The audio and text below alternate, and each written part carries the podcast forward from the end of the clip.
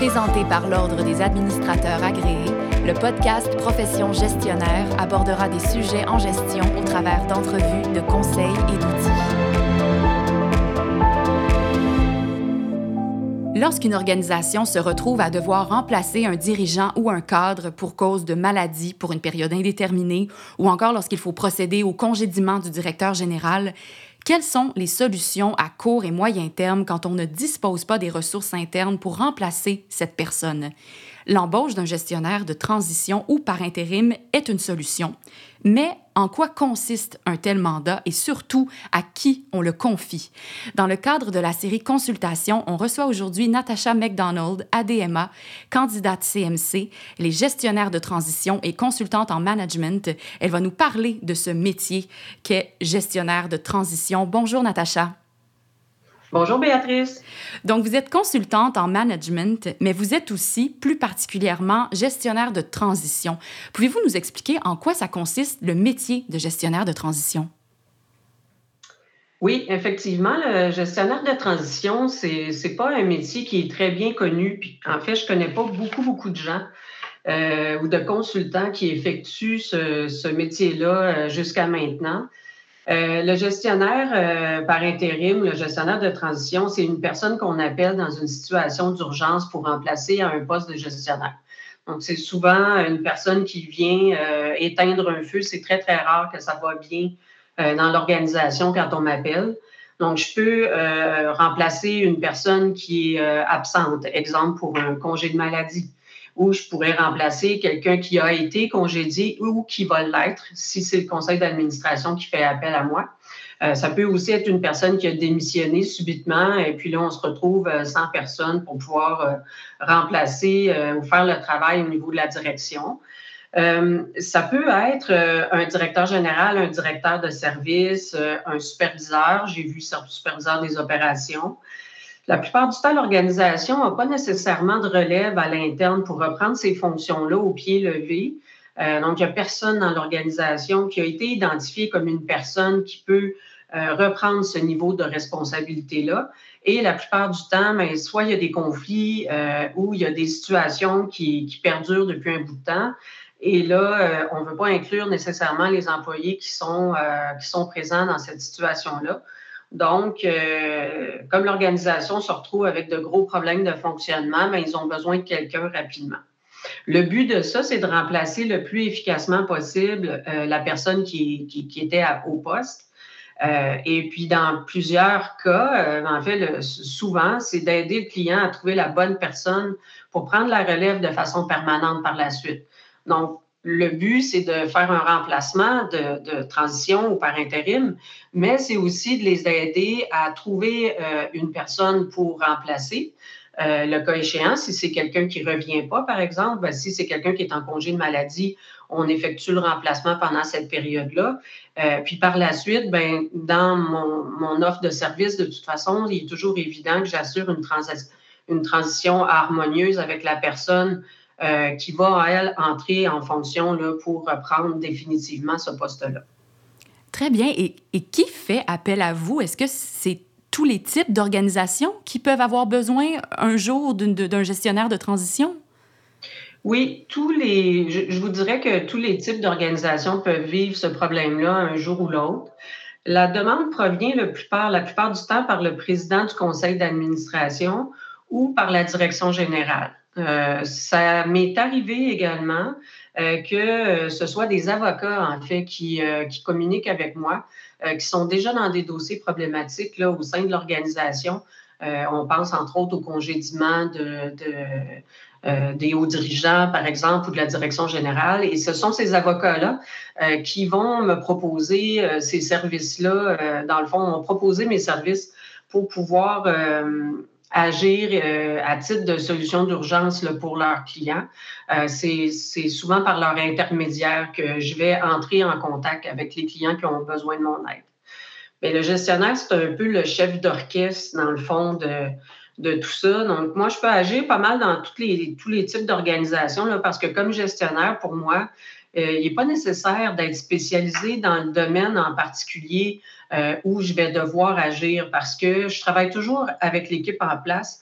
pour assurer la continuité des opérations. Donc, moi, la façon dont je travaille, c'est vraiment, euh, j'arrive, je m'installe, je travaille avec l'équipe en place.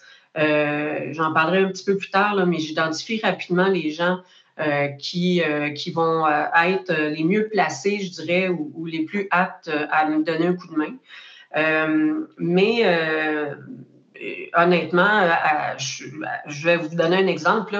je peux très bien agir temporairement comme directrice générale d'un CPE euh, même si je n'ai pas l'expérience ou les qualifications dans ce domaine précis, parce que je fais appel aux connaissances et à l'expérience des éducatrices et des professionnels, psychoéducateurs et tout ça, qui connaissent bien leur métier pour prendre les meilleures décisions. Dans le fond, moi, je m'appuie sur cette équipe-là pour gérer le mieux possible. Puis je travaille aussi avec le conseil d'administration qui me donne les grandes lignes, euh, ben, en fait, des urgences à régler de là où ils veulent aller. Euh, puis je m'entoure de, la meilleure équipe pour pouvoir le faire. Donc, je n'ai pas besoin d'être une spécialiste n'importe quand. Je, considère qu'une gestionnaire, un bon gestionnaire d'expérience peut travailler pour tous les types d'organisations, puis donner vraiment un très bon coup de main à, court et moyen terme. Hmm, c'est quand même fascinant. Puis est-ce que vous connaissez à l'avance la durée de votre mandat? On, vous, on vous donne, on vous confie un mandat. Est-ce que vous savez pour combien de temps vous allez faire? Vous allez être en transition? C'est très rare, en fait. C'est presque jamais parce que c'est difficile d'identifier euh, combien de temps le, mandat euh, pourra durer. Euh, je dirais qu'en général, ça peut difficilement être un mandat de moins de trois à six mois pour débuter parce que la plupart du temps, ben, ça débute à temps plein, à 4-5 jours par semaine. Euh, puis, euh, ben, on entre en fonction, on, agit vraiment au niveau des opérations, mais si c'est un congé de maladie, on ne sait pas c'est pour combien de temps. Euh, puis, même si on embauche une nouvelle direction générale pour reprendre la relève à temps plein par la suite, mais la transition puis le travail que je peux avoir à faire dans l'organisation, parce que je finis par avoir beaucoup de connaissances là, euh, au sein de l'organisation. Donc, j'effectue non seulement la transition, mais il m'arrive souvent euh, de supporter la nouvelle direction générale par la suite. Euh, souvent, c'est des politiques, des procédures, des mises à jour, mises à niveau des processus, tout ça. Fait que ça m'est arrivé et je vous dirais presque tous mes mandats ont duré jusqu'à un an, presque ben, souvent à temps partiel là, à la fin. Euh, mais c'est pour ça que c'est pour cette raison qu'il est difficile d'avoir plusieurs mandats en même temps quand on offre ce type de service-là, parce que quand on est demandé dès le départ, on doit vraiment être disponible presque à temps plein. Vous disiez un peu plus tôt que c'était pas nécessaire pour un gestionnaire euh, de transition d'être spécialisé dans le domaine pour lequel il va assurer cette transition-là, mais vous vous retrouvez en quelque sorte vraiment parachuté dans une organisation. Comme, comment ça se passe? Oui, mais c'est effectivement le bon terme. Là. Euh, ben, euh, comment ça se passe? C'est ben, d'abord, les, les, gens, il y a toujours, c'est toujours une situation d'urgence pour l'entreprise, là, le temps de prendre une décision, de se revirer de bord, puis de regarder par le conseil d'administration, euh, prendre une décision qui va remplacer. Il y a déjà parfois plusieurs jours, même des semaines de passé, où là, il n'y a personne à ce poste-là, ou si c'est par contre un congédiement qui s'en vient, euh, ben, il faut se mettre en action toujours dès le jour 1. la première chose à faire pour moi, c'est toujours de me mettre en action. J'ai toujours, j'essaie de recueillir le plus possible, le plus possible d'informations euh, par les gens qui me donnent le mandat. Euh, parce que je vais devoir d'abord définir euh, les, urgences et les priorités. Mais ce qui est aussi primordial pour moi, c'est de comprendre le fonctionnement de l'organisation, d'identifier les problèmes ou les sources de conflit, parce qu'il y en a presque toujours dans ces situations-là. Euh, parce que ça va me permettre de prendre les bonnes décisions, de prioriser puis de proposer des correctifs à court, moyen, long terme à mon client parce que c'est à ça qu'il s'attend. Il s'attend à ce que quelqu'un débarque chez, lui ou dans son organisation euh, et qu'il y ait vraiment euh, tout de suite une prise euh, de possession, je dirais, des opérations et qu'il y ait une proposition vraiment de, solution pour que l'équipe en place se retrouve stabilisée le plus possible dans ce cas-là, euh, la plupart du temps, je dirais, ce que je dois faire, c'est ce qu'on appelle un diagnostic organisationnel. Euh, c'est à la base de toutes les activités que je vais faire par la suite. D'accord. Donc, vous devez poser un diagnostic organisationnel. Et en quoi ça consiste exactement? Ben, le diagnostic organisationnel, ça consiste à rencontrer, euh, ben, pour ma part, en fait, là, moi, je travaille vraiment comme ça. Euh, je rencontre tous les employés, euh, les cadres, donc tout le personnel. Parfois, il y a une équipe de direction, je peux les rencontrer en groupe ou individuellement, mais la plupart du temps, minimalement individuellement. Mais la dynamique de groupe, j'aime bien. ça me permet de voir les interactions. je, vois, je travaille toujours concrètement et très étroitement avec les ressources humaines. Euh, je rencontre toujours le syndicat s'il y en a un parce que c'est une bonne façon de ne pas les laisser de côté. C'est une bonne façon de, de voir tout de suite euh, qu'est-ce qu'on peut euh, avoir comme problème là, dans, les premiers temps. fait que ça me permet, ça me permet d'observer les mécanismes de communication, les interactions entre les personnes. c'est souvent là qu'on va voir les conflits qui sont un peu plus sous-jacents, je dirais. ça me permet d'observer les processus de travail, la dynamique de groupe. Donc, Personnellement, j'aime bien m'installer vraiment au centre de l'action. J'aime ça, me mêler aux employés, parler avec eux, euh, leur donner un coup de main, vraiment euh, mettre euh, la main à la pâte quand je sens qu'un service est complètement débordé, ça va me faire plaisir d'aller aider. Souvent, ils vont dire Ouais, mais c'est pas vraiment ton travail comme directrice générale de faire ça, mais au contraire, moi, ça me permet vraiment de voir qu'est-ce qui fonctionne, qu'est-ce qui fonctionne pas. Puis, est-ce qu'il y a des problèmes dans les différentes équipes, des conflits personnels, interpersonnels, bref, toutes sortes de problèmes.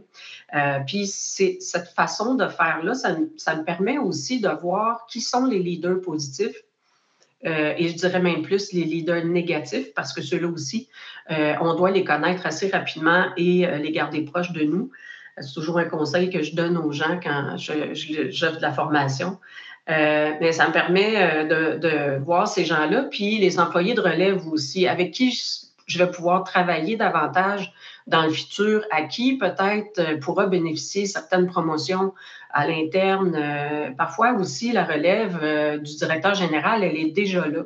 Je l'ai vécu à certains endroits où, bien entendu, on a fait un concours euh, à l'interne et à l'externe, mais la personne la plus qualifiée se trouvait à l'interne et j'ai eu à travailler avec cette personne-là euh, par la suite, euh, obtenir cette promotion-là. Donc, de travailler avec ces gens-là qui connaissent très bien le domaine et qui sont souvent là depuis quelques années, c'est vraiment la meilleure façon pour, pour faire le, diagnostic organisationnel. À partir de ce moment-là, mais puis le diagnostic organisationnel, c'est assez rapide à faire. Habituellement, j'ai déjà une bonne idée quand j'arrive en place parce que euh, avec l'information qu'on m'a donnée, avec ce que je connais des problèmes vécus, euh, je suis en assez bonne position pour euh, comprendre rapidement qu'est-ce qui se passe. Et j'imagine que le, portrait que vous nous dressez de, ce, de, cette fonction-là, de ce métier, c'est pas quelque chose qui peut s'improviser. On s'improvise pas gestionnaire de transition. Outre les aptitudes en gestion, forcément, puis les aptitudes interpersonnelles aussi, vous diriez que ce serait quoi les compétences et les qualités qui sont requises pour faire ce métier-là? Oui, mais effectivement, c'est pas euh, c'est pas pour tout le monde. Euh, ça prend plusieurs années d'expérience en gestion. Euh, et puis, je dirais, ben, au niveau des postes qu'on veut remplacer ou pour lesquels on veut faire de l'intérim ou de la transition. Exemple, pour pouvoir faire un poste de direction générale, ben, il faut avoir été directeur général dans une organisation, bien connaître la comptabilité, être capable de lire des états financiers, connaître bien, euh, par exemple, les ressources humaines, tout ce qui est administratif dans une organisation, tout ce qui est production. Euh, par contre, si on veut euh, pouvoir remplacer à un niveau de direction, comme un directeur de service, bien, on a peut-être besoin d'une expérience qui est différente. On n'a pas besoin d'avoir été directeur général, mais il faut quand même avoir une solide expérience euh, en gestion de personnel ou en gestion d'équipe, surtout si l'équipe qu'on s'apprête euh, à aller euh, gérer est nombreuse. Parce que là, euh, si on n'a jamais géré du personnel syndiqué, si on n'a jamais géré une grosse équipe, même d'autres superviseurs et tout ça, ben là, à ce moment-là, ça ne fonctionnera pas. les qualités, je dirais, mis à part ça, là, il faut vraiment avoir des capacités démontrées en gestion de crise et de conflit. Il faut vraiment être très à l'aise dans cette situation-là. Il faut être capable de désamorcer les conflits. Euh, je dirais même que ça prend un bon sens de l'humour, beaucoup d'humilité, hein, parce que euh, faut être capable de démontrer aussi qu'on ne connaît pas tout dès qu'on arrive. Euh, donc, il faut établir dès le départ la crédibilité, puis à partir de ce moment-là, ben, il faut être capable de se faufiler à travers tous ces gens-là quand ça ne va pas bien. Ça prend de bonnes habiletés et connaissances RH, euh, parce que ce qui arrive souvent, euh, c'est ben c'est ça. S'il y a de la relève, euh, s'il y a des gens, il y a des, il y a des conflits, ce genre de choses-là, mais il faut être à même de rencontrer les employés. Il faut démontrer de l'empathie. Il faut vraiment avoir un intérêt réel pour les ressources humaines. parce que je pense qu'il faut vraiment démontrer une, une envie profonde d'aider ces gens-là. Euh, pour qu'ils comprennent qu'on n'est pas là nécessairement comme consultant juste pour faire notre métier puis s'en retourner. On veut vraiment faire une différence. Puis pour les qualités requises, ben, il y en a quelques-unes, il y en a quand même plusieurs, mais je peux vous nommer euh, ben, la confiance en soi. si on n'a pas confiance en nous, la première chose qu'on se fait dire quand on arrive, euh, c'est ben toi, tu arrives d'ailleurs, tu sais pas qu'est-ce qu'on fait ici, qu'est-ce que tu vas pouvoir faire pour nous aider, ben, la crédibilité, là, elle doit se construire rapidement. Fait que ça, fait, ça prend vraiment une confiance en soi euh, très, très forte euh, pour dire euh, ce que je ne sais pas, je vais l'apprendre, je vais l'apprendre rapidement et, puis il n'y en aura pas de problème. jugement, capacité d'analyse, bien naturellement, si on fait un diagnostic organisationnel puis qu'on cherche des solutions, il faut être capable, pour avoir un bon œil, il faut être capable d'avoir un bon jugement pour être capable d'analyser rapidement, de trouver ce qui ne fonctionne pas le courage managérial. Il faut prendre les décisions qui s'imposent au bon moment, des décisions qui sont populaires ou pas. Tu des fois, on arrive un peu en sauveur. Souvent, les gens, euh, dès qu'on fait des changements positifs, sont contents de nous voir arriver. Mais ça arrive parfois aussi que euh, les décisions sont impopulaires. Il faut quand même les appliquer, puis ben ça fait pas de nous euh, la star de l'organisation dans ce temps-là, mais il faut quand même le faire une bonne résistance au stress. Ça prend quelqu'un qui est vraiment calme, qui est capable de résister au stress, qui se laisse pas intimider facilement. Euh, je le disais tantôt, beaucoup d'empathie. Puis je dirais finalement, euh, une chose qui est très importante, c'est le sens politique la franchise. Quand on travaille pour un client, quand on entre dans une organisation, moi, ce que je dis toujours, c'est peut-être que vous pensez qu'il y a un problème, et je l'ai déjà vécu dans, dans une organisation où euh, on avait ciblé, euh, le conseil d'administration avait, selon eux, ciblé le problème, mais ce n'était pas du tout le cas. Euh, donc, il faut être capable de leur donner leur juste par la suite, il faut être honnête, mais il y, a un sens politique aussi. Notre client, c'est souvent le conseil d'administration, la, direction générale. Donc, on a besoin de franchise, mais de diplomatie. moi, je suis là pour faire mon travail, mais je ne suis pas là pour faire le travail nécessairement qu'on me demande de faire. Je suis là pour analyser la situation, de trouver des solutions, euh, mais pas nécessairement d'appliquer les, solutions ou ce que le client pense être le mieux pour son organisation. S'il se trompe, je vais lui dire. Au final, il faut vraiment avoir le goût de laisser une trace positive dans une organisation, euh, puis avoir le goût d'aider les gens. Quand on quitte, euh, ce qui est le plus gratifiant là, dans, ce métier-là, c'est de se faire dire tu, vas nous manquer, puis une chance que tu aies été là parce que, mon Dieu, je ne sais pas qu'est-ce qu'on serait devenu. Euh, ça, c'est la phrase qui me fait le plus plaisir quand je termine un mandat puis que je laisse une équipe derrière moi. Mais c'est vraiment, c'est vraiment passionnant. C'est tellement un beau métier. J'ignorais que ça existait moi-même cette fonction-là, gestionnaire de transition. C'est vraiment stimulant. C'est rempli de beaux défis. Merci Natacha pour votre venue à Profession gestionnaire, série consultation. Donc pour terminer, quels seraient les, conseils à donner à une personne qui, qui, nous écoute, qui souhaiterait exercer ce métier? Oui, ben, je dirais, euh, il y a trois grands conseils. Là, euh, à, ça, ça vient avec l'expérience, mais euh, je pense que c'est très bien de le savoir dès le départ. Il faut faire attention aux demandes urgentes parce que dans ce métier-là, là, tout est urgent. le conseil d'administration veut ça pour le lendemain. Ils veulent quelqu'un qui va entrer en fonction. Puis là, on, est poussé dans, le temps là, à, euh, ben là, euh, tu sais, nous, on pense que vous êtes la bonne personne. Donc, euh, lundi matin, là, on a besoin de vous, le 8h30, là, au bureau, tu sais. mais ça va toujours être urgent, mais il faut vraiment faire attention de ne pas négliger, de mettre les conditions par écrit dans une proposition de service, puis de clarifier les attentes du client avant d'accepter un mandat. Parce que si les attentes du client ne sont pas clarifiées, euh, c'est sûr qu'il va y avoir, euh, il va y avoir des problèmes en cours de route. donc, le mandat doit vraiment être clair, quitte à y aller par étapes. Donc, le diagnostic organisationnel dans un premier temps, avec un mandat de gestion par intérim, disons, trois mois. Puis ensuite, ben, mois par mois, on revise le mandat puis on regarde comment on veut avancer. Mais euh, pour le consultant qui commence, euh, l'urgence là, de dire oui, oui, tu sais, ben, le problème, c'est ça, c'est simple, puis tu rentres, ça va bien aller. Là. Non, poser les questions, demander les rapports annuels, demander des états financiers, demander à parler au comité de direction si vous n'êtes pas certain pour avoir l'heure juste. C'est une bonne façon de faire. Donc, poser les bonnes questions, c'est le deuxième conseil que je donnerais, qui était le gestionnaire de l'équipe précédemment. Pourquoi cette personne-là a quitté? Pourquoi elle doit être congédiée, par exemple? Euh, c'est quoi les raisons? Qu'est-ce qui s'est passé? Est-ce qu'il y a eu maladie, congédiement? Est-ce que c'est un départ? Quels étaient les problèmes? Puis aussi, il faut vraiment clarifier, quand on parlait de clarifier ce que le conseil d'administration souhaite faire, euh, parfois, il y a des intentions qui sont derrière la demande d'action. Est-ce qu'il y a une réorganisation qui est prévue euh, ou c'est juste un remplacement? Parce que si c'est un remplacement jusqu'à ce que quelqu'un revienne, ce n'est pas un problème. Par contre, si on souhaite réorganiser, pousser cette personne-là à l'extérieur de l'entreprise ou couper des postes ou, euh, faire une diminution au niveau de la masse salariale, oh là, c'est un autre mandat. Il faut savoir dans quoi on s'embarque. Donc, l'objectif ultime pour le client, c'est quoi? Parce que si on sait ça, euh, c'est beaucoup plus facile par la suite de parler aux employés, de les préparer au changement qui s'en vient.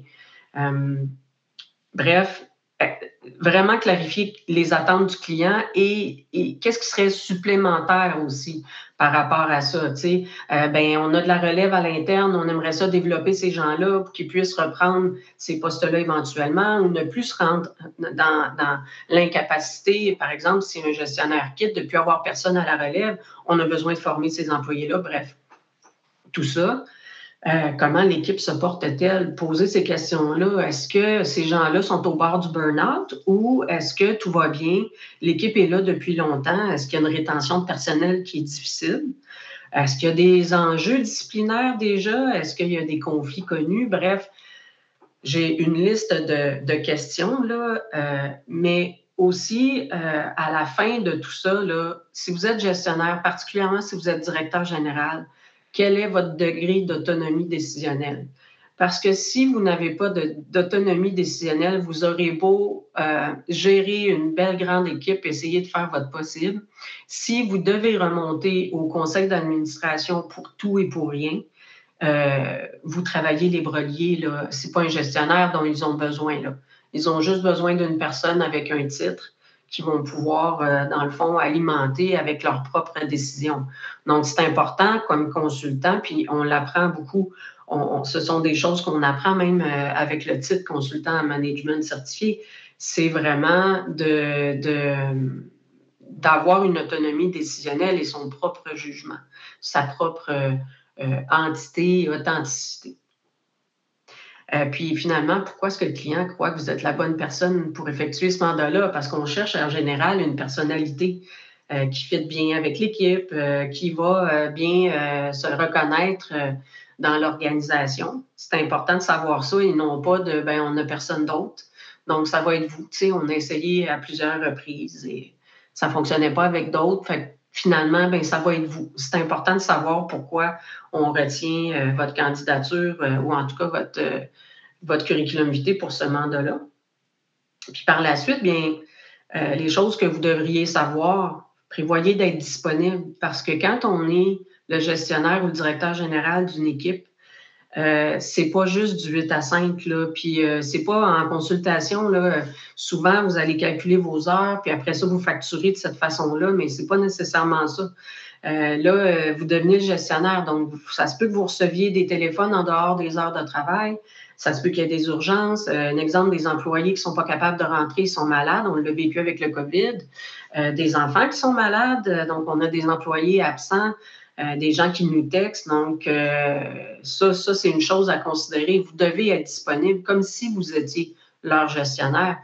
Euh, puis, souvenez-vous que ben, c'est correct de ne pas tout savoir au jour 1, que vous avez le droit à l'erreur. On ne cherche pas nécessairement des gestionnaires parfaits. On cherche des gens qui sont humbles dans ce, domaine-là.